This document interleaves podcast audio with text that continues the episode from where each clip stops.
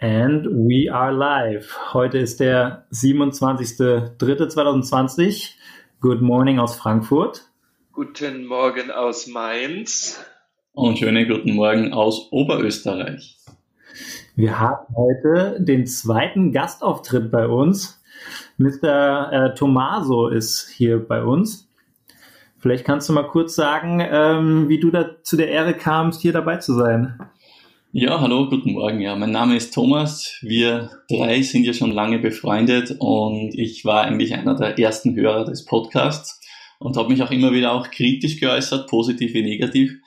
Und nachdem ich so gescheit dahergesprochen habe, wie halt typisch Österreicher, hat man gesagt, wir machen mal einen Gastauftritt, weil ich im Europarecht ganz gut, sage ich mal, bewandert bin und das werden wir heute als Anknüpfungspunkt verwenden. Ich muss sagen, ich erkenne dich eigentlich gar nicht, weil du versuchst so Hochdeutsch zu ich sehr lustig auf jeden Fall. Mal so vorab, mit welchen Gedanken kamst du denn hier heute her? Ja, grundsätzlich sitzen wir alle im selben Boot. Ich habe heute ein Meme gesehen, dass dieses Boot zwar bei jedem ein bisschen anders aussieht, aber ähm, ich habe grundsätzlich diesen Gedanken deswegen, weil mich das ja privat sehr stark beschäftigt. Ich bin beruflich in einem Bereich, wo auch durchaus mit diesem, mit diesem Thema sehr intensiv umgegangen wird. Und im Hintergrund dazu bin ich auf der Uni Lehrender im Europarecht und da ist das das Thema Nummer eins. Und ich habe das vor ein paar Tagen angesprochen, wie die Europäische Union damit umgegangen ist und vielleicht kann ich heute ein bisschen was dazu beitragen, da ein bisschen zu klären sozusagen oder ein paar Hintergründe zu liefern. Ja, das ist doch super. Wir haben es bis jetzt immer Pro Science genannt. Sind wir da auch nicht weit gekommen, aber ich meine, vielleicht kann man ja dann direkt mal so reinspringen. Und also was mich interessieren würde, wäre, warum es keine einheitliche europäische Lösung in Anführungsstrichen gab, wie man damit umgeht. Also wir hatten in dem Podcast mit unserem Psychologen, hatten wir ja auch das Thema, dass es zum Beispiel in den Niederlanden jetzt Strafe gibt, wenn man Händchen haltend auf die Straße geht, währenddessen man in Deutschland sich ja noch zu zweit aufhalten darf ähm, und auch Händchen halten etc. nicht sanktioniert wird. Ja, zum Thema Strafe habe ich mir auch einiges überlegt. Wir haben auch intern einmal in unseren WhatsApp-Gruppen drüber gesprochen. Strafe ist etwas, das man als Jurist, der ich ja bin, durchaus natürlich auch behandeln könnte. Aber ich habe das gestrige oder den letzten Post Podcast verfolgt und fand diesen Zugang wirklich toll. Also ich muss sagen, die, die Aufarbeitung von Florian zu diesem Bereich war wirklich, zu der, zu der braucht man eigentlich nichts mehr dazu sagen. Und wenn man mal im Gericht gearbeitet hat, dann weiß man, dass das alles nicht immer so ist, wie man sich, sage sag ich mal, im Lehrbuch vorstellt. Wir alle sind ja im Prinzip die oberste Bildungsschicht. Wir sind alle empfänglich für Information, sei, sei es von der Regierung, sei es von der Wissenschaft. Und mein Zugang ist halt der, dass leider der Großteil der Bevölkerung eines Staates in der Regel nicht so vorne dabei ist, was Bildung betrifft und was Empfänglichkeit für solche Dinge betrifft. Und daher manchmal Strafe wahrscheinlich auch die einzige Sprache ist, die diese, dieser Teil der Bevölkerung versteht. Aber wie gesagt, das wäre eigentlich nicht mein Thema. Mein Thema ist eher das der EU. Und das ist ganz einfach. Und ich möchte nicht zu sehr ausholen, aber die, die Hintergründe sind relativ klar erklärt. Die EU besteht aus 27 souveränen Mitgliedstaaten und in dem Moment, wo dieser Mitgliedstaat der Europäischen Union oder früher der Europäischen Gemeinschaft, das ist ja der, der Ursprung des Ganzen, beigetreten ist, hat sich jeder europäische Staat dazu bereit erklärt, gewisse Bereiche seiner Souveränität an, dieses, an diese Dachorganisation abzugeben.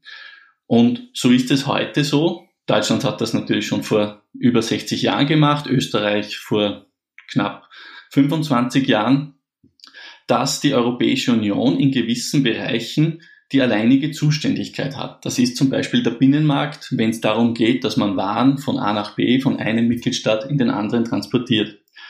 Es gibt Bereiche, wo die Europäische Union zuständig ist oder diese Zuständigkeit an sich ziehen kann, wenn ein Ziel besser auf europäischer Unionsebene erreicht werden kann.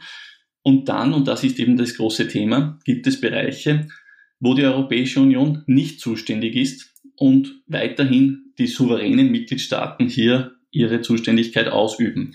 Die Europäische Union kann in diesen Bereichen maximal koordinieren, beraten, gewisse Richtlinien oder Leitlinien, sagen wir so, Leitlinien, Richtlinie wäre das falsche Wort, Leitlinien vorgeben.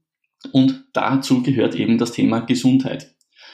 Im Gesundheitswesen, und das ist durch die Politik oder durch die Sozialpolitik der Mitgliedstaaten begründet, da sind die Mitgliedstaaten der Europäischen Union völlig autonom.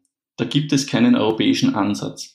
Der Grund dafür ist eben, weil Sozialpolitik wirklich auch das tagespolitische Thema Nummer eins ist in jeder Wahl, egal ob in Deutschland, in Spanien, Italien, Griechenland oder Schweden, wird Sozialpolitik natürlich als Thema Nummer eins immer geführt. Und das wollen sich einfach die Staaten nicht nehmen lassen. Und das ist auch vertraglich so geregelt, dass hier die Europäische Union nichts mitzusprechen hat.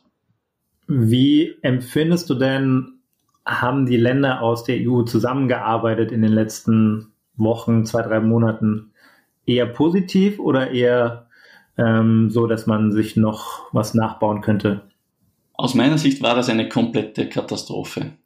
Die Europäische Union durchläuft jetzt schon seit mehreren, oder seit, sagen wir so, seit einem Jahrzehnt große Krisen.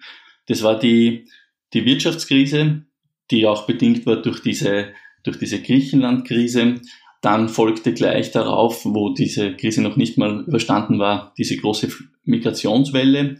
Und jetzt sind wir mitten in der Corona-Krise und parallel dazu baut sich schon wieder eine Flüchtlingskrise auf. Und man hat gesehen, dass sich in diesen zehn Jahren die Staaten untereinander zum Teil nicht besonders solidarisch verhalten haben. Und gerade jetzt, angesichts dieser Corona-Lage, haben die Staaten aus meiner Sicht katastrophal gehandelt. Jeder ist wieder zurückverfallen in seine staatliche Souveränität, hat nicht mehr nach links und rechts gesehen und ist wie ein aufgescheuchtes Huhn durch diese, durch diese Krise gelaufen. Das Problem war, natürlich kann man das einerseits auf die Staaten schieben, aber ich schiebe auch ein, eine gewisse Schuld wieder zurück zur Europäischen Union, weil trotz ihrer rechtlichen Lage, dass sie eben im Gesundheitsbereich keine Kompetenz hat, hat sie sehr wohl die Möglichkeit, hier zu koordinieren und sie könnte auch als starkes Sprachrohr dienen. So etwa hätte die Kommission, die Kommission kann man sich ja vorstellen als die Regierung der Europäischen Union, so hätte die Kommission schon viel früher viel klarere Worte finden müssen und eben verhindern müssen, dass sich die Staaten da gegenseitig in irgendeiner Form austricksen, abschotten, Lieferungen nicht mehr durchlassen oder ähnliches. Man hat ja gesehen, was in Italien los war und Italien fühlte sich wirklich alleingelassen, wie schon in der Flüchtlingskrise, jetzt auch in der Corona-Krise. Und aus meiner Sicht ist das ein, könnte das ein Anfang vom Ende der Europäischen Union auch darstellen. Du meinst gerade, man müsste eine, oder die EU hätte eine klare Sprache finden müssen. Was kann man denn machen, wenn es keine rechtliche Regelung gibt, ähm, sondern nur so Art Leitlinien, was das Thema betrifft. Wie kann man denn dann als EU auf Staat überhaupt zugehen, wenn sie sich gar nicht daran halten müssen? Das ist die eine Frage und ich habe noch eine zweite Frage gleich, aber das geht dann, können wir danach beantworten. Ja, das ist ganz einfach. Die, die Europäische Union arbeitet ja in vielen Bereichen zusammen, wo sie es rechtlich nicht müsste, weil man ja natürlich trotzdem in diesem gesamteuropäischen Binnenmarkt auch dort zusammenarbeitet, wo wo es einfach Sinn macht, wo es nicht unbedingt rechtlich notwendig ist. Man muss sich vielleicht eines vorstellen. Staaten wie Deutschland, wie Italien, wie Frankreich meinen zwar, sie sind groß, nur eigentlich sind es kleine Staaten, nur sie wissen es noch nicht. Wenn man etwas, es vergleicht mit Brasilien, mit, äh, mit der Russischen Föderation, mit, ähm, mit vielleicht ja, den USA, Indien, China, diesen großen Playern, dann kommt die Europäische Union eigentlich nur auf diesem globalpolitischen Parkett überhaupt auf dieses Parkett, wenn es als solches auftritt, also als einheitlicher Akteur. Und jetzt wäre es schon angedacht gewesen, angesichts dieser Lage, die ja auch eine globale ist, diese Pandemie erfasst ja mittlerweile die gesamte Welt, da wäre es schon angedacht gewesen, dass der Premierminister der Europäischen Union, und das ist, wenn man es salopp sagt, eben die Kommissionspräsidentin, die Ursula von der Leyen, dann hätte sie schon sehr viel früher eine, eine klare Botschaft an die Staaten richten können. Und es wurden ja dann auch Guidelines rausgegeben, wie sich die Staaten verhalten sollen untereinander. Nur das viel zu spät, viel zu schwammig, wieder mit Stehsitzen, die eigentlich ja wie ein politischer Pathos wirken und, und wenig, wenig Biss haben. Und ja, das war aus meiner Sicht ein viel zu langsames Vorgehen angesichts der Lage, die man schon in Italien gesehen hat, die, wo sich ja wirklich schon diese Krise abgezeichnet hat auf eine Art und Weise, wie es in den anderen europäischen Staaten wahrscheinlich erst jetzt beziehungsweise in den nächsten Wochen sich darstellen wird. Absolut. Und du hast ja gesagt, so viel zu schwammig und irgendwie gar nicht so richtig mit Nachdruck. Ich weiß nicht, ob du die Ansprache von, von, von Angela Merkel gesehen hast, die ja auch, also für manche kam sie relativ spät. Ich meine, wir hatten das ja im Podcast auch schon, dass wir sie gut fanden. Aber zum Beispiel in Bayern schien das ja auch alles so langsam zu gehen und es passierte ja innerhalb von Deutschland schon, dass sich diese Abspaltung sozusagen ja von oder dass die Abspaltung vonstatten ging, indem einfach Bayern gesagt hat, ja, wir verhängen jetzt eine Ausgangssperre, auch wenn es die in Deutschland noch nicht gibt. Das war ja auch ein Riesenthema im Kanzleramt in Deutschland. Also das heißt, da kann man ja eigentlich auch schon sehen, dass es auch innerhalb eines Landes schon zu Verwerfungen führen kann.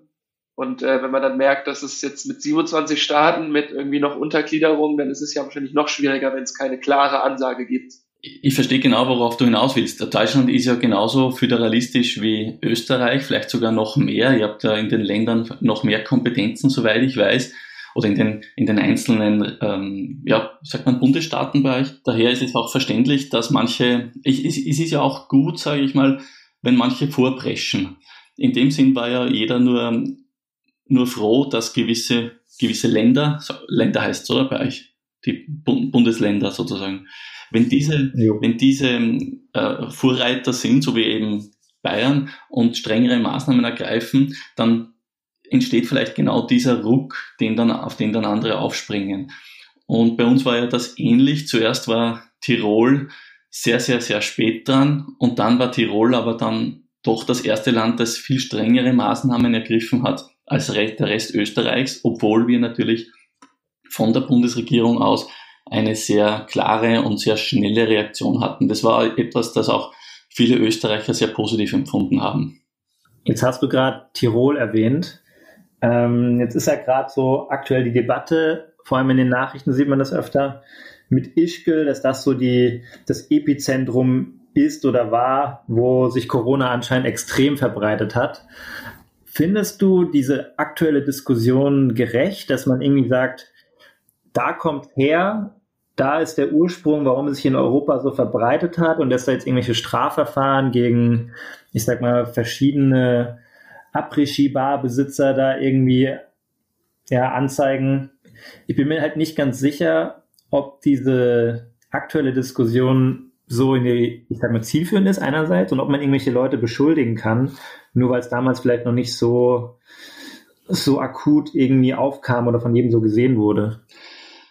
Ich habe mir das so überlegt. Angenommen, diese Situation wäre im Sommer entstanden, irgendwo, ich sage jetzt mal, auf, der, auf dem 17. deutschen, 17. deutschen Bundesland, auf Malle oder irgendwo auf einer, auf einer Insel, auf irgendeinem Strand, sage ich mal, in, in Oberitalien, wo auch immer, dann wäre wahrscheinlich dort eine Bar, eine Disco oder irgendein Restaurant in der Kritik gestanden. Tatsache ist, dass selbst vor zwei, drei Wochen noch niemand so richtig abschätzen konnte, wie sich diese, diese Krankheit entwickelt. Man hat noch lange nicht so viel gewusst oder man hat es zumindest beiseite geschoben, auch von Regierungsebene, auf der Regierungsebene, wie lange diese Inkubationszeit ist, wie viele stille Überträger es dieser Krankheit gibt. Also hier jemanden die Schuld in die Schuhe zu schieben, halte ich für ja, gefährlich, aber schlussendlich ist das auch nicht meine oder unsere Frage, sondern das ist eine, die sich die Staatsanwaltschaft stellen muss und dem wird es auch nachgegangen in einem ordentlichen rechtsstaatlichen Verfahren. Also schlussendlich wird hier wahrscheinlich nach der Faktenlage das zu beurteilen sein. Ich denke, es ist gefährlich, hier jemanden die Schuld in die Schuhe zu schieben, nur weil er halt zufällig in diesem Zeitpunkt ein Touristen-Hotspot war.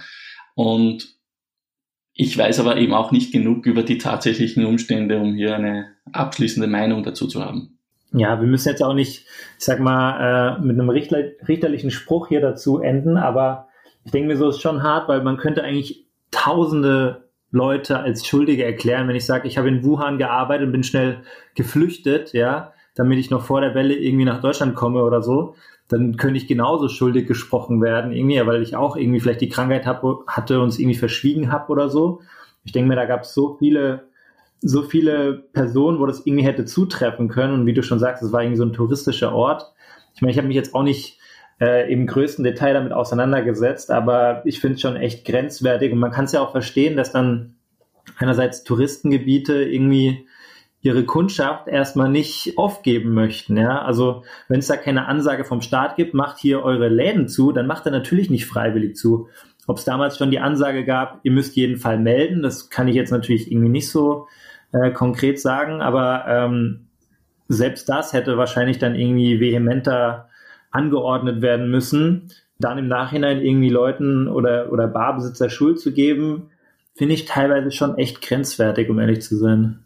Ja, und noch dazu, du Thomas hast ja gesagt, dass es äh, quasi auch darum geht, klare Ansagen zu machen. Ähm, da ich auch noch ein Beispiel von hier. Bargeld. Also bei, beim Bäcker bei mir um die Ecke kann man nur mit Bargeld bezahlen, zum Beispiel. Und da habe ich auch die Dame mal gefragt, ob sie das überhaupt nicht stört, dass es da um Bargeld geht oder dass sie, dass sie Bargeld handeln muss. Und dann meinte sie, naja, solange die Notenbank nicht sagt, dass das darüber äh, übertragen wird, dann ist es für mich fein. Und da dachte ich mir auch so, boah, also man sagt ja schon, der Virus kann aber auf einer Oberfläche über, überleben. Und dann denke ich mir so, aber sie glaubt halt einfach der Ansage, dass es noch nicht bewiesen ist, dass es auf der Oberfläche von Geld haftet. Von der Notenbank als medizinisches Kompetenzzentrum oder wie? Ja, genau, ungefähr. Also ich glaube, es geht immer wieder mehr in die Richtung, das, was Thomas auch gesagt hat. Es fehlte einfach oder es fehlt einfach überall relativ klar und relativ schnell die Ansage. Also wenn die Notenbank jetzt sagen würde, bitte alle mit, mit Karte bezahlen, dann hast du ab morgen in jedem Laden ein Kartenzahlungsgerät. Also von daher, ich glaube, es lässt sich auch immer wieder auf diesen Fakt zurückführen. Interessant war da in Österreich zwei Dinge im täglichen, im täglichen Einkauf und dann möchte ich noch was sagen zu diesem Thema Schuldzuweisung, wo mir noch was eingefallen ist. Aber bei uns in den Supermärkten wurden jetzt zumindest in manchen Ketten, nicht in allen, aber in diesen großen Ketten, wurden so Plexiglasscheiben aufgebaut, damit die Verkäuferinnen während dem, während dem Kassenvorgang sozusagen geschützt sind. Und es wird auch angeregt, mehr mit Karte zu zahlen. Und dazu wurde auch das Limit, dass man ohne PIN-Eingabe bezahlen kann, von 25 Euro auf 50 Euro raufgesetzt. Ja, das gleiche in Deutschland. Das, ja. ist, das sind so kleine Dinge, nur trotzdem ist im Hintergrund immer noch diese, ja, diese Unsicherheit. Zum Beispiel, was mache ich mit den Einkäufen? Wenn ich die jetzt in den Kühlschrank gebe, das Milchbackerl, sage ich mal, wie man bei uns sagt. Ist das nach drei Tagen safe oder war das vielleicht eine Woche später noch kontaminiert mit irgendwelchen, vielleicht hat er draufgehustet, soll ich das abwischen oder nicht? Ich greife ja das Packerl dann an, wenn ich mir in der Früh ein Frühstück mache und dann vielleicht das Nutella-Brot dazu esse. Also es ist, es ist schlussendlich auch sehr schwer. Es, ist, gibt so viele Unsicherheitsfaktoren. Und was ich jetzt eben noch sagen möchte zu diesem Thema Schuldzuweisung. Das war etwas, das mich ja aufgrund meines persönlichen Bezugs zu Italien sehr stark beschäftigt hat. Und zwar hat ja Italien schon vor fast einem Monat mittlerweile, es ist ja schon gefühlt, ich glaube drei Wochen ist es auf jeden Fall her, einen, gefühlt wie ein ganzes ja, Jahr. Genau, es ist, also es ist so viel passiert so viel Berichterstattung, die man gelesen hat in den letzten Wochen, äh, ist es echt sehr, sehr lange her, ja. Und da haben sie ja diesen kom kompletten Lockdown gemacht von Norditalien, wo die ganzen Gegenden rund um Mailand, Bologna und ähnliches abgeschottet wurden. Und zwar wirklich hart abgeschottet wurden. Und genau in dieser Nacht, wo das verkündet wurde, haben sich Tausende und Abertausende von Leuten, die in diesen Gegenden arbeiten, sofort auf den Weg nach Süden gemacht, mit öffentlichen Verkehrsmitteln, also Bussen, Zügen, ähnlichen. Weil einfach diese Massenflucht entstanden ist. Man hat gesagt, okay, wenn ich jetzt hier drei Wochen lang, einen Monat lang eingesperrt bin, dann mache ich das lieber im Süden, wo es schöner ist, wo die Mama für mich kocht, wo ich einfach einen Zugang zum Meer vielleicht habe, wo vielleicht auch diese ganze Quarantäne etwas lockerer gehandhabt wird, so wie es in Italien ja generell im Süden alles viel lockerer gehandhabt wird. Und diese Welle, die konnte man kaum aufhalten, hat man auch nicht richtig aufhalten können und das werden wir jetzt spüren in Italien. Also wenn sich jetzt im, im Norden die Entspannung schon wieder abzeichnet, im, im groben Sinne, dann wird jetzt im Süden so richtig erst dieser Hammer zuschlagen. Und da müsste man eigentlich jeden Bürger, der sich irgendwie ins Auto gesetzt hat oder in einen Zug oder zu Fuß irgendwo hingegangen ist, strafen oder, oder in die Verantwortung ziehen, ich glaube, irgendwo muss man eine Grenze ziehen. Ich glaube, die Leute gehören gestraft, die wissen, dass sie krank sind und sich bewegen, oder die Leute, die wirklich Symptome gezeigt haben und trotzdem rausgegangen sind, die könnte man schon in die Verantwortung ziehen, wenn man das auch zweifelsfrei nachweisen kann. Da ist aber auch wieder diese krasse Unsicherheit, wenn man sagt, okay, gibt ja genug Leute, die so Art Silent-Träger sind, die auch irgendwie die infiziert sind, aber irgendwie keine Symptome zeigen und deswegen es nicht wissen. Und da, ich meine, das ist ja auch ein, ein sehr großer Part der Unsicherheit, was ja auch teilweise irgendwie nicht kontrolliert werden kann oder nicht getestet wird. Ich sag mal, wenn wir, wenn wir uns nur um die kümmern, wo man es irgendwie, wo man Symptome hat, dann wäre es wahrscheinlich easy, aber dieser Unsicherheitsfaktor, der geht dann nicht nur auf die Supermarkt-Thematik zu, dass man da sagt, auf jedem Produkt ist irgendwas drauf, sondern hast halt auch die ganzen Leute, die irgendwie keine Symptome zeigen und deswegen genauso Probleme darstellen könnten. Ne? Ich habe noch ein Thema, und zwar, ihr habt jetzt die Notenbanken angesprochen, dass die keine Experten im Bereich der Gesundheit sind. Das, was mich sehr verwundert hat und auch sehr stört, und ich bin jetzt, ich bin seit jeher ein Europäer und je, seit jeher wirklich überzeugt von dieser Idee dieses vereinten Europas, das nicht nur wirtschaftlich, sondern auch viel mehr ist. Es ist ja eine, eine politische Union, eine Sozialunion geworden. Du kannst heute in Deutschland studieren, in Österreich das ein, ein zweites Studium machen und dann in Dänemark arbeiten und alles wird angerechnet, von der, vom Studium bis zur Pension wird alles übertragen. Das ist ja die, dieser wunderschöne Raum, in dem wir aufgewachsen sind und wir, wo wir auch weltweit einzigartig sind im, im positivsten Sinne. Und es gibt in der Europäischen Union ja nicht nur die, diese großen Institutionen, den Europäischen Rat, den Rat der Europäischen Union, die Kommission, den Gerichtshof und so weiter, diese, diese großen, großen Player, sondern es gibt auch viele, viele Agenturen. Agenturen sind eigene Rechtskörper, die gewisse Themen behandeln. Zum Beispiel kennt jeder von uns Frontex. Frontex behandelt die Außengrenzen und eben diese Grenzüberwachung. Wir haben die Lebensmittelagentur, die ist in Turin, die kümmert sich darum, dass das, was wir in der Europäischen Union essen und, und auch verschiedene andere Produkte, wie zum Beispiel Textilien, dass diese frei von Schadstoffen sind. Es gibt eine Grundrechteagentur, es gibt Polizeibehörden, Justizbehörden, es gibt eigentlich fast alles und es gibt in Schweden eine Agentur, die heißt ECDC, European Center for Disease Prevention and Control. Ich muss dann dazu sagen, dass ich auch nicht viel damit zu tun hatte in meiner Vergangenheit.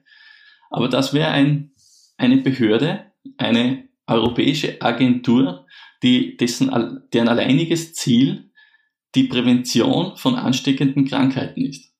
Das heißt, die haben wirklich nur das eine Ziel. Die müssen schauen, dass in Europa keine Epidemien, keine Pandemien entstehen. Also Pandemien sind ja dann global, aber Epidemien sind immer auf eine Region beschränkt. Und deren einzige Aufgabe wäre es eigentlich gewesen, diesen Ernstfall hier jetzt vorzubereiten, aufzuarbeiten und entsprechend auch vielleicht mit, mit irgendwelchen Leitlinien oder ähnlichen Dingen rauszugehen. Und jetzt frage ich euch, hat irgendwer von euch etwas von diesem ECDC, von diesem uh, European Center for Disease Prevention and Control gehört? Nope. Mich gerade melden dazu und sagen, ich habe noch nie diesen Namen gehört. Und ich habe schon ziemlich viel Nachrichten gelesen in den letzten drei Wochen, würde ich sagen. Und jetzt ist die entscheidende Frage, wie viele Personen arbeiten da denn? Diese Agenturen sind, und das kann ich aus meiner beruflichen Praxis berichten, ohne mich da näher zu äußern, was ich tue. Ich habe äh, diese Agenturen sind mit genug Geld, genug Ressourcen, genug Personal ausgestattet, um ihrem Auftrag gerecht zu werden. Also da sind Fonds da, die genug, wo, wo wirklich genug vorhanden ist. Und, und das hat mich sehr enttäuscht, dass sich so eine Agentur in Zeiten wie diesen zumindest, vielleicht hat sie sich ja intern irgendwie geäußert, aber man hat in der Öffentlichkeit davon nichts wahrgenommen. Und natürlich wird sie jetzt auf Hochdruck arbeiten und im Hintergrund irgendwelche Vorgaben liefern, irgendwelche Forschungsergebnisse koordinieren und ähnliches. Nur schlussendlich hat man das Gefühl, als gäbe es das gar nicht. Zumindest als Rechtsunterworfener, der sich ganz normal aus den Medien informiert. Und ich sehe hier wieder ein großes Scheitern der Europäischen Union. Ab, abgesehen von diesem, von diesen alleinigen oder von diesen nationalen Alleingängen und dieser mangelnden ja, Kooperation, dieser mangelnden Koordination seitens der EU, hat man auch wirklich keine Stimmen gehört. Man hat immer nur einzelne Virologen, einzelne Ärzte, einzelne Meinungen von auch Politikern gehört, aber nie eben so eine wirkliche Fachinstitution. Und übrigens, weil ich es vorher vergessen habe zu beantworten, ja, ich habe mir die, die Rede von Angela Merkel angehört zur Gänze. Und ich weiß, dass in Deutschland so etwas eher unüblich ist. Bei uns gibt es viel mehr Auftritte von Politikern, sei es von, vom Staatsoberhaupt oder vom Regierungschef. Und ich fand die Rede sehr gut. Ihr habt ja darüber auch gesprochen in eurem Podcast. Und es war, glaube ich, auch wichtig, dass eine Person, die aus meiner Sicht breite Anerkennung findet in Deutschland oder zumindest in Zeiten wie diesen sicher auch eine Stimme ist, auf die man hört, ja, so klare Worte gefunden hat und, und eben auch den Eingriff in die Grund- und Freiheitsrechte gut verteidigt hat oder gut begründet hat. Ja, und also, gerade weil du es jetzt nochmal angesprochen hast, ne, ich meine, du hast vorhin schon gesagt, dass es ein Stück weit, ja, das zu behäbig äh, agiert wurde in der EU. Wenn man jetzt aber sagen könnte, zum Beispiel, indem man Angela Merkel nutzt und sagt, jetzt ist sie relativ anerkannt, ja, und irgendwie jeder schätzt ihre Meinung und irgendwie auch aus Deutschland, aus dem Land heraus, was schon finanziell und wirtschaftlich auch sehr stark aufgestellt ist. Und wenn sie zum Beispiel diese, ich habe den Namen schon wieder vergessen, von dieser Agentur in Schweden, wenn sie jetzt diesen Namen erwähnt hätte und gesagt hätte, wir sind da schon lange dran und folgende Ergebnisse etc., ich glaube, das hätte auch dazu beigetragen, dass der ein oder andere vielleicht mehr an bestimmte Sachen gehalten hätte. Kann man das sagen? Oder meinst du, das hätte, hätte gar nicht dazu geführt, dass Leute sagen, ja toll, jetzt irgendeine Agentur, keine Ahnung, was die will? Ich sehe das hier eigentlich wieder so, dass in Deutschland zumindest haben wir uns ja sehr stark auf das Robert Koch Institut fokussiert, was ja auch gut ist, weil es eine, ich sag mal, eine renommierte Einrichtung ist und die ja auch ganz vorne mit dabei sind, was Forschung betrifft. Aber eben auf europäischer Ebene wurde da eigentlich auch aus unserer, aus der deutschen Sicht eigentlich groß irgendwas gepusht. Also eigentlich war das alles sehr auf nationaler Ebene. Diese, diese Agentur, die ist ja gefüllt mit Experten. Da sind Juristen drinnen, da sind Ärzte drinnen, da sind Leute drinnen, die sich wirklich auskennen. Und ich bin mir hundertprozentig sicher, dass die auch sich geäußert haben. Das Problem ist eher, das wurde wahrscheinlich nicht transportiert. Die, die andere Thematik ist, und das, vielleicht ist jetzt schon ein, ein gewisser Themenschwenk, weil wir es gesagt haben, Angela Merkel und öffentliche Meinung und ähnliches. Was mir momentan auch abgeht, ist nicht nur die, sage ich mal, die wirtschaftliche oder gesundheitspolitische Annäherung an gewisse Themen oder an eine globale, eine globale Handlungs, Handlungsweise, ja möglich wäre, weil es geht ja schließlich nicht darum, dass man sich jetzt an die Verträge hält, sondern dass man das macht, was sinnvoll ist. Ich meine, in, in Schweden laufen, laufen die Leute noch in den Parks herum, während wir hier Netflix schauen. Und was ich, was ich ganz wichtig finde, ist, dass jetzt auch einige Politiker, besonders ist das jetzt gerade in Ungarn der Fall, diese Zeit nutzen, um ganz massive ähm, Eingriffe in Grund- und Freiheitsrechte in ihren nationalen Rechtsordnungen zu verankern. Sei es, weil sie sich selbst mehr, mehr Power geben, mehr, mehr Gewalt geben oder weil sie eben einfach die Rechte der Bürger beschränken. Und das wird uns sicher, und dazu habt ihr auch schon einmal was anklingen lassen, weil es ja auch hier Artikel dazu gibt, die wir besprochen haben, das wird uns noch länger beschäftigen.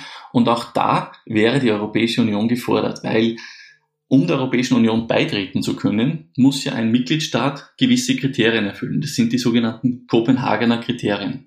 Das sind politische Kriterien, wirtschaftliche Kriterien und ein Kriterium, das nennt man den gemeinschaftlichen Besitzstand, diesen Acquis communautaire.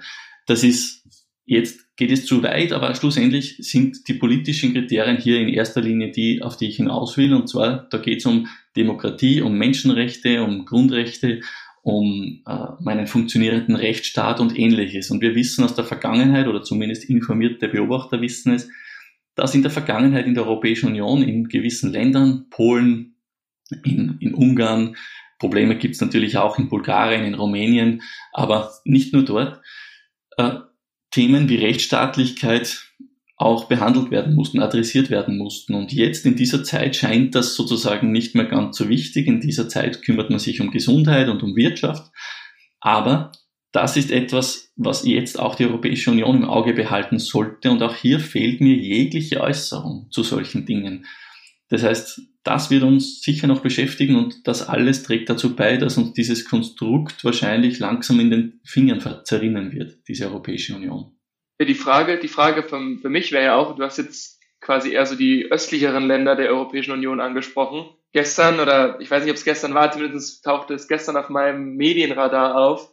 Es gab ja auch die Diskussion, ob man sowas ähnliches macht wie in Südkorea, in dem es ein Tracking gibt. Also ein Tracking von Personen über eine App, damit man weiß, okay, derjenige hat sich angesteckt und dann die Profildaten sozusagen nehmen kann, wo war der denn überall und um dann die Leute zu informieren, die sich möglicherweise angesteckt haben. Südkorea und Deutschland würde ich jetzt nicht unbedingt als demokratisch unstabil einschätzen, ohne mich jetzt in Südkorea natürlich äh, besser mhm. auszukennen. Aber selbst in Deutschland denkt man ja darüber nach.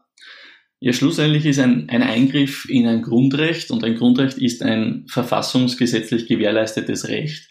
Das heißt, das ist ein Recht, das mit einer erhöhten Mehrheit und einer erhöhten Anwesenheit in einem Parlament beschlossen wurde. Vielleicht, um das noch einmal aufzurollen, wer beschließt die Gesetze in einem Staat, das ist schlussendlich der Souverän und der Souverän ist das Volk. Das ist in Deutschland genauso wie in Österreich und in allen anderen europäischen Ländern der Fall. Und ich denke wahrscheinlich auch in Südkorea oder in Japan. Und in, die, in solchen Ländern, in solchen demokratischen westlichen Ländern, da haben wir unsere Volksvertreter, die auf irgendeine Art und Weise, auf direkte oder indirekte Weise für uns diese Gesetze beschließen. Und wenn man nun ein Grundrecht hat, das schon einen sehr hohen Stand in unserem Stufenbau der Rechtsordnung hat, und man möchte in diesen in dieses Grundrecht, in dem Fall sprechen wir natürlich von der persönlichen Freiheit und besonders auch vom Datenschutz.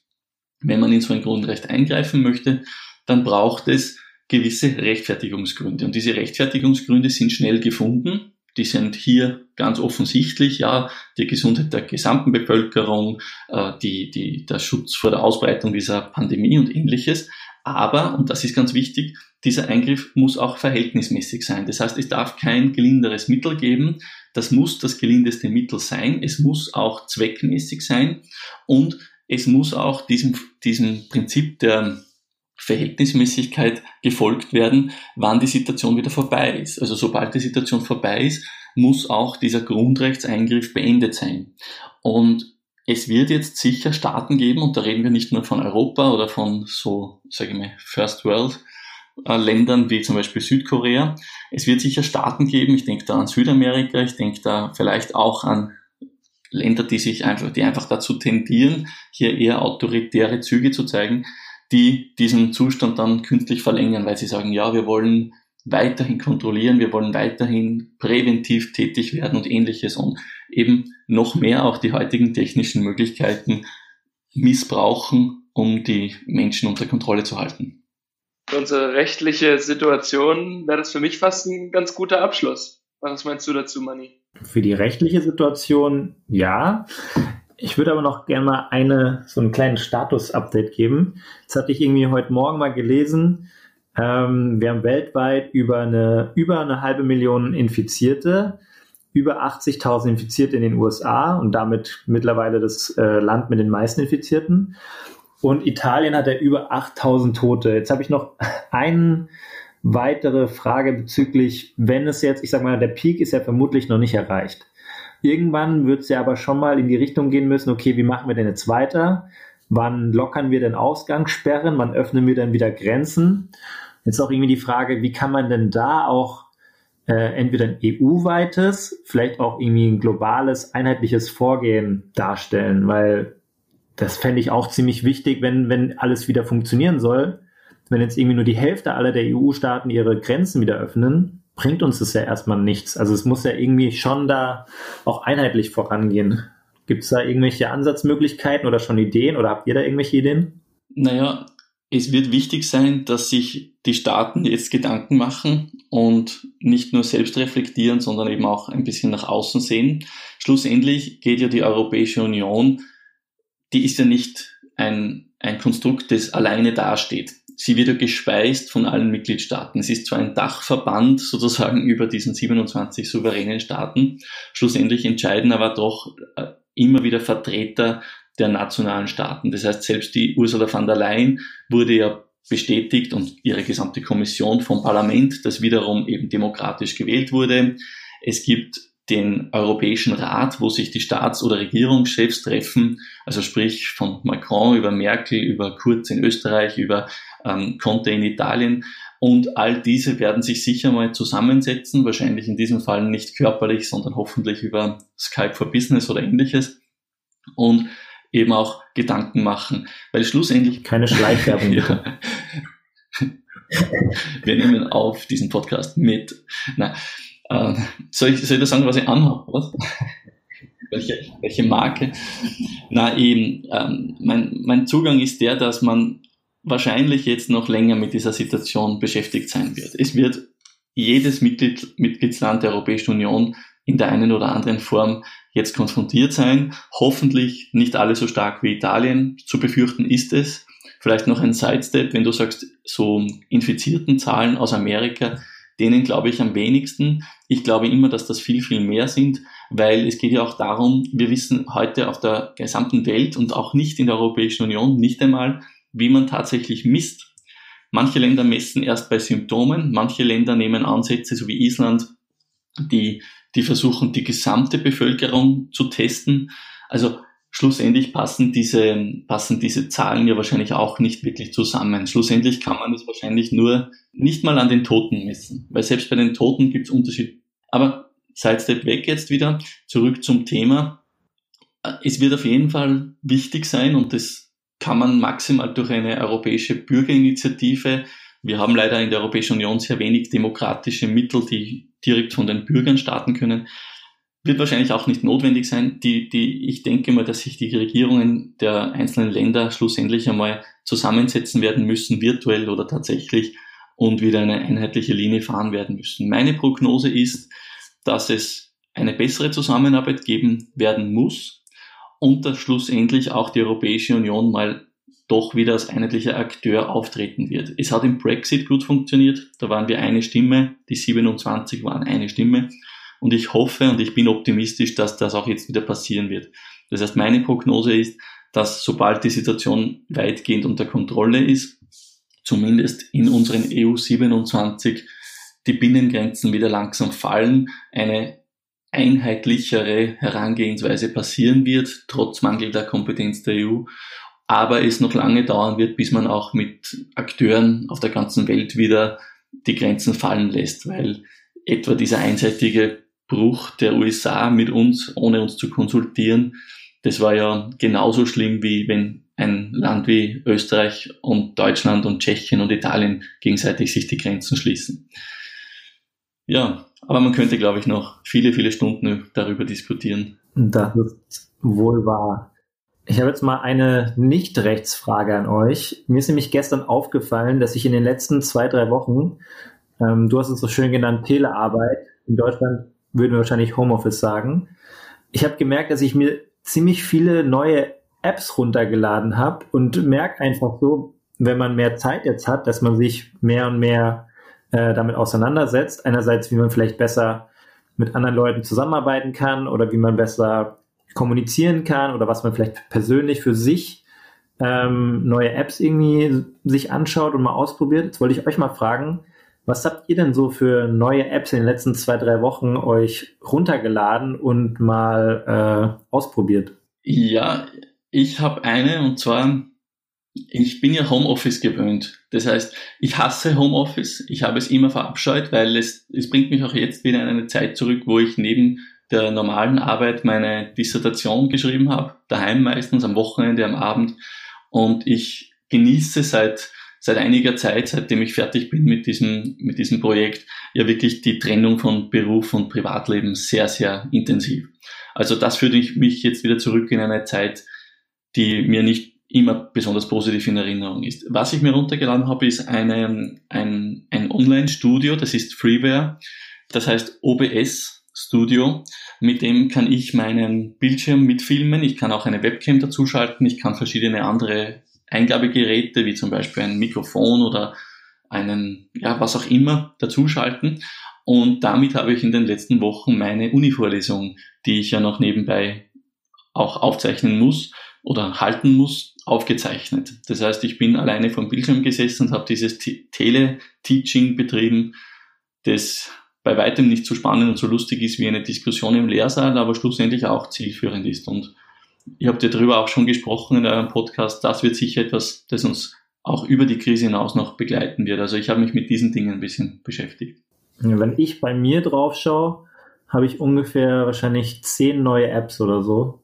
Wir haben zum Beispiel gestern haben wir uns mal hier, der Fred und ich, so ein bisschen organisiert mit Trello. Vielleicht kennst du Trello auch. Das ist letztendlich wie so eine Art Kanban-Board, wo man Aufgaben eingeben kann und sich dann äh, die gegenseitig, man, man, kann dran kollaborieren und man kann gegenseitig äh, sich die Aufgaben zuschustern und auch äh, darüber einfach gut überlegen, wer was macht und man kann sich ganz gut absprechen.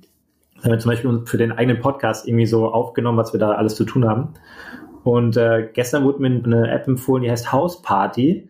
Die ist, glaube ich, ziemlich lustig. Das wollte ich am Wochenende mal ausprobieren mit ein paar Leuten. Da kannst du auch dann, ich glaube, bis zu zehn Leute gleichzeitig in so einem Chat sein, in so einem Videochat. Kannst du noch irgendwelche Spiele spielen und so. Ist, glaube ich, ganz lustig, weil ich glaube, einerseits probieren aktuell sehr viele Leute sehr viel aus. Andererseits haben sehr viele Leute mittlerweile mehr Zeit und aber auch die Leute, die so, sowas können, so Apps zu entwickeln, die nutzen jetzt auch irgendwie die Chance, weil sie einerseits Zeit haben und auch die Kompetenz haben und anscheinend auch ja der, der Absatz jetzt relativ gut ist. Ähm, da kommen viele gute Faktoren, glaube ich, zusammen, dass da sehr viel passieren wird, habe ich so das Gefühl. Ja, ich habe noch eine Frage, weil das jetzt schon öfters aufgetaucht ist. Wie heißt dieses Board? Kann man? Kann man. okay, weil das habe ich jetzt akustisch die letzten Wochen nie verstanden und ich habe schon ungefähr verstanden, das ist so mit do today, do tomorrow und do everyday oder irgendwie sowas. Ist das diese?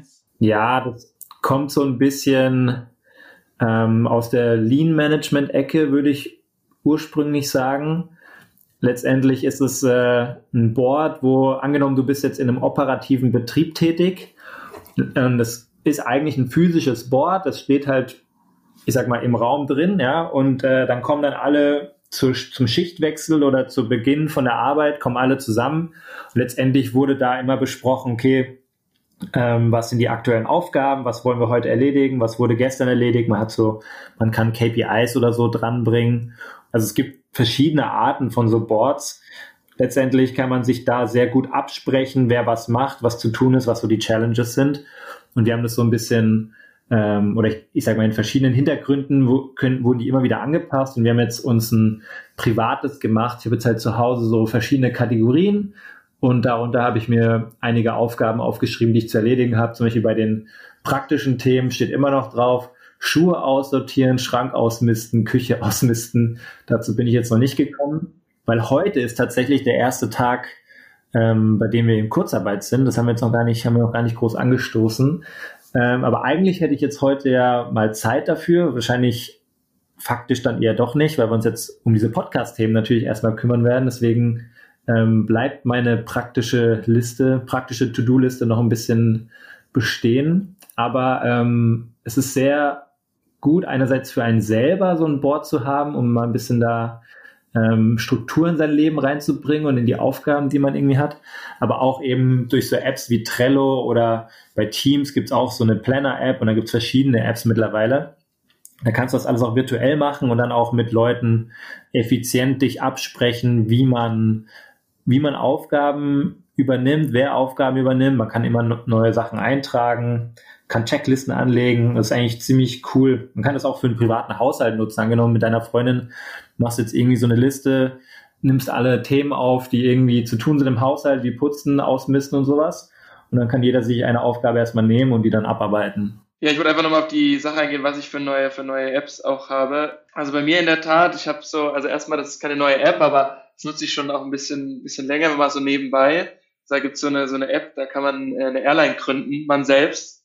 Und das hat auf jeden Fall bei mir in den, in den letzten Tagen und Wochen, hat die enorm an äh, Zeit gewonnen. Also die schon äh, relativ intensiv auch in der Mangel. Hoffe, dass das ein bisschen abklingt wieder die nächsten Tage.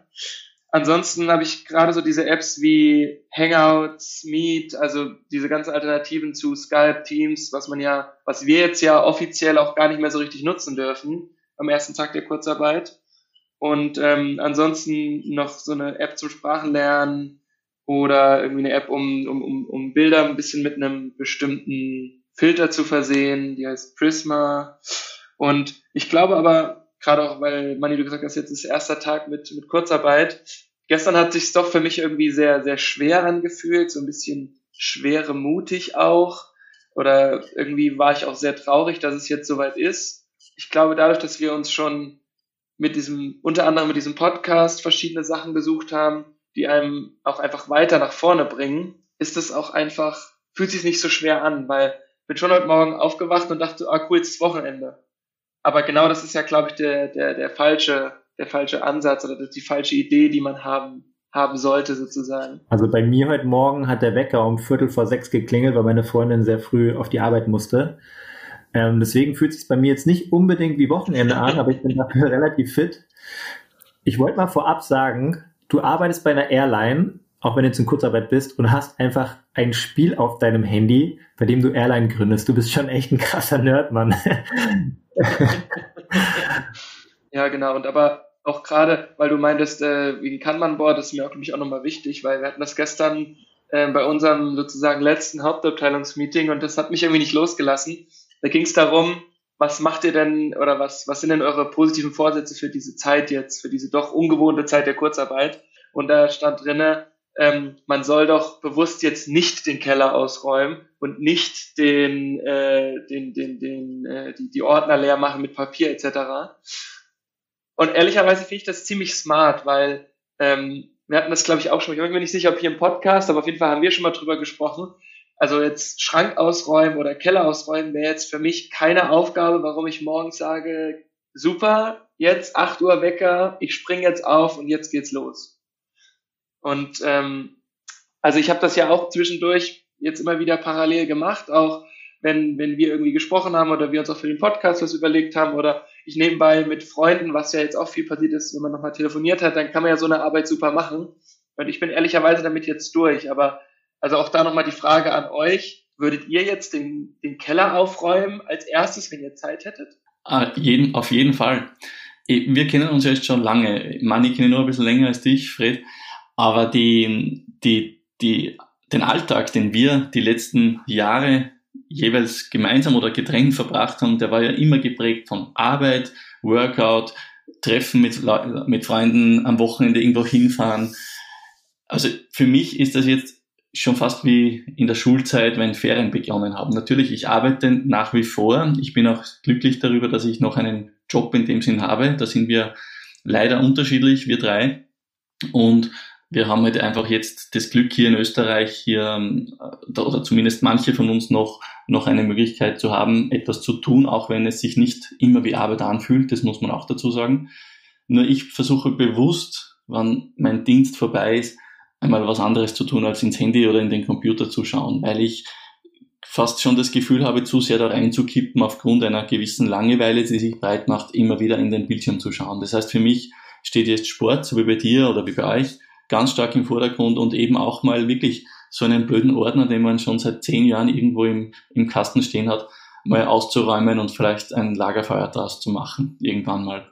Ja, na, das ist, das ist wirklich gerade ein Projekt, zu dem komme ich sonst nicht. Also ich bin sogar, ich wohne ja in, in Wien in einer kleinen Wohnung, aber bin jetzt am Land eben, um ein bisschen mehr Freiraum zu haben und auch diesen Platz zu haben. Und hier habe ich ein sehr altes Haus, das ich Stück für Stück renoviert habe. Und das wird jetzt ein Projekt, das ich angehe. Einen, einen Raum, der sonst als Abstellkammer dient, mal wirklich auszumisten, unter Anführungszeichen. Und, und diesen, dieses Projekt, das, dazu komme ich sonst nie, weil da bin ich lieber auf den Seychellen oder weiß nicht, das wäre jetzt eigentlich heuer ein, ein, ein Urlaubsplan gewesen, mal endlich eine weite Fernreise zu machen. Die fällt jetzt ins Wasser und äh, wenn ich dann im, im Sommer wieder Urlaub machen kann, dann setze ich mich sicher nicht dazu und räume irgendwelche Ordner aus. Ja, ich sehe das absolut genauso. Ich meine, ich kann es verstehen, wenn die Kollegin da meinte, äh, hier als Tipp, nehmt euch nicht direkt vor, den Dachboden oder irgendwie den Keller oder so auszuräumen, weil das vielleicht macht es den einen oder anderen down oder was weiß ich, ja. Aber ich sehe das eigentlich komplett anders. Wie gesagt, ich kann es verstehen, wenn manche Leute so ticken, aber jetzt nur zu sagen, ich mache jetzt nur Sachen, die ich toll finde, klar kann man machen. Ich würde jetzt auch nicht drei Wochen lang meinen Keller ausräumen, ja. Ich meine, wenn ich mir den Keller oder den Dachboden, ich habe jetzt keinen Dachboden, aber einen Keller hätte ich, ähm, steht übrigens auch noch hier auf meiner Liste, ähm, wenn ich mir das vornehme, irgendwie auszumisten oder neu zu machen oder sonst irgendwas, dann mache ich das halt zur Not nur drei Stunden am Tag oder mal zwei Stunden oder so. Ich muss das ja nicht am Stück machen.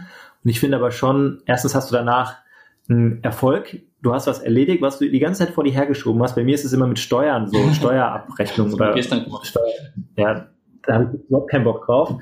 Und äh, danach hast du es aber irgendwie fertig und abgehakt und dann ist gut ich sag mal, den restlichen Tag kann man sich eh mit coolen Sachen füllen, wie, wie Sport oder mit Freunden quatschen oder so. Aber ich finde schon, dass man die Zeit nutzen soll. Und für mich ist es auch immer eine krasse Motivation, genau wie ich damals meine Masterthesis geschrieben habe. Die habe ich irgendwie im März angefangen und ich bin eigentlich jemand, der immer so auf den letzten Drücker versucht, alles zu machen.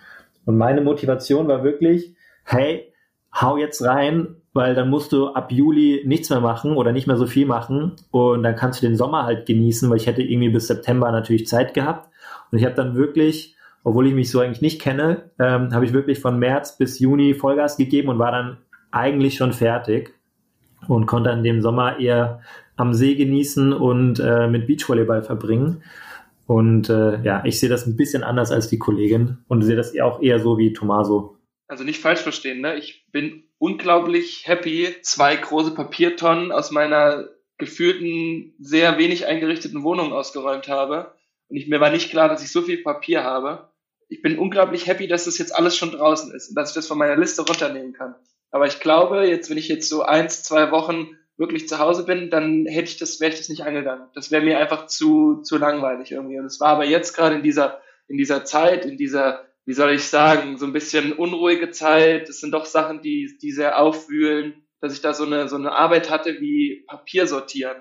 Einfach nur gucken, ist es die gleiche Nummer von irgendwelchen Verträgen, Abrechnungen, wie auch immer. Ja, okay, dann kommt es auf den linken Stapel, nein, dann kommt es auf den rechten Stapel, brauche ich es noch? Nee, okay, dann kommt es ab in die Papiertonne. Also ich bin wahnsinnig happy, dass ich das gemacht habe, aber ich glaube, ich würde jetzt nicht an so einem Tag mich hinsetzen und sagen, und heute sortiere ich aus. Ja, aber zum Beispiel, ich habe auf meiner Liste für die äh, Fun-Stuff-Sachen, habe ich auch noch zum Beispiel PS4 spielen. Ich meine, wir wollten uns ja alle hier mal zum äh, Playstation-Zocken verabreden, haben wir noch nicht geschafft. Werden wir sicherlich mal machen die nächsten Tage. Und dabei, ich würde jetzt auch keine zwei Wochen nur Playstation zocken. Ne? Ist immer so ein, so ein bisschen Mix aus Sachen, die ich zu erledigen habe. Ich meine, ich gehe auch manchmal sehr gerne auf die Arbeit. Es gibt auch Tage, da habe ich irgendwelche blöden Termine vor mir, dann gehe ich auch nicht so gerne auf die Arbeit, weil ich irgendwelche Sachen halt erledigen muss, die halt erledigt werden müssen. So sehe ich das zu Hause auch. Es gibt coole Sachen, aber jetzt den ganzen Tag nur ein Buch lesen und Playstation spielen geht auch nicht. Man muss auch manchmal Sachen machen, die zu erledigen sind, finde ich. Zumindest geht es mir so. Und äh, wenn halt irgendwann alle Sachen erledigt sind, ja, dann brauche ich mir jetzt auch keine Beschäftigung mehr generieren, wenn es halt irgendwie erledigt ist. Aber ich werde das schon die nächsten ein, zwei Wochen nebenbei immer so ein bisschen mitmachen. Weil du gesagt hast, Manni, du gehst dann, äh, du gehst nicht jeden Tag gerne in die Arbeit. Also das wird sicher etwas sein, sobald es wieder geht. Wir werden die ersten Wochen, und das wird nicht lange andauern, aber wir werden die ersten Wochen wieder so viel bewusster leben. Jeder, jede Wanderung in den Bergen, jedes, jeder Ausflug zum Beachvolleyball spielen, jedes, jeder Trip in die Arbeit einfach oder jede Dienstreise wird wieder so viel intensiver sein und das ist die Zeit, auf die ich mich auch schon freue. Ich, ich versuche jetzt, sage mal, die Zeit wirklich zu nutzen mit Dingen, die ich sonst nicht so viel mache. Ich lese unheimlich gerne, aber ich erwische mich immer wieder dabei, wie sich bei mir die Bücher dann türmen. Ich fange an, nach 30 Seiten höre ich auf, weil schon das nächste Thema ansteht oder irgendwas anderes zu tun ist oder vielleicht mal, mal im Freundeskreis was macht und jetzt habe ich so Bücher, die ich wirklich mal von vorne bis hinten lesen kann. Natürlich nicht an einem Stück, aber einfach mal, das liegt da und ich weiß, ich kann jetzt einfach mich diesem Buch mal widmen. Und, und diese, diese Zeit danach, die wird eigentlich die, die schönste sein. Ich glaube, darauf können wir uns freuen. Also für mich wäre das jetzt, ich bin nicht Moderator, aber ein gutes Schlusswort. Schlussendlich konzentrieren wir uns jetzt immer auf dieses Negative, auf von Kurzarbeit über Beschäftigung, über sonst irgendwas, aber irgendwann ist der ganze Scheiß dann auch wieder vorbei und, und wir haben wieder unser normales Arbeitsleben und auch die Airlines werden wieder ruckzuck um die ganze Welt fliegen. Also einen Gedanken möchte ich noch mitgeben, weil du sagtest, bewusster Leben.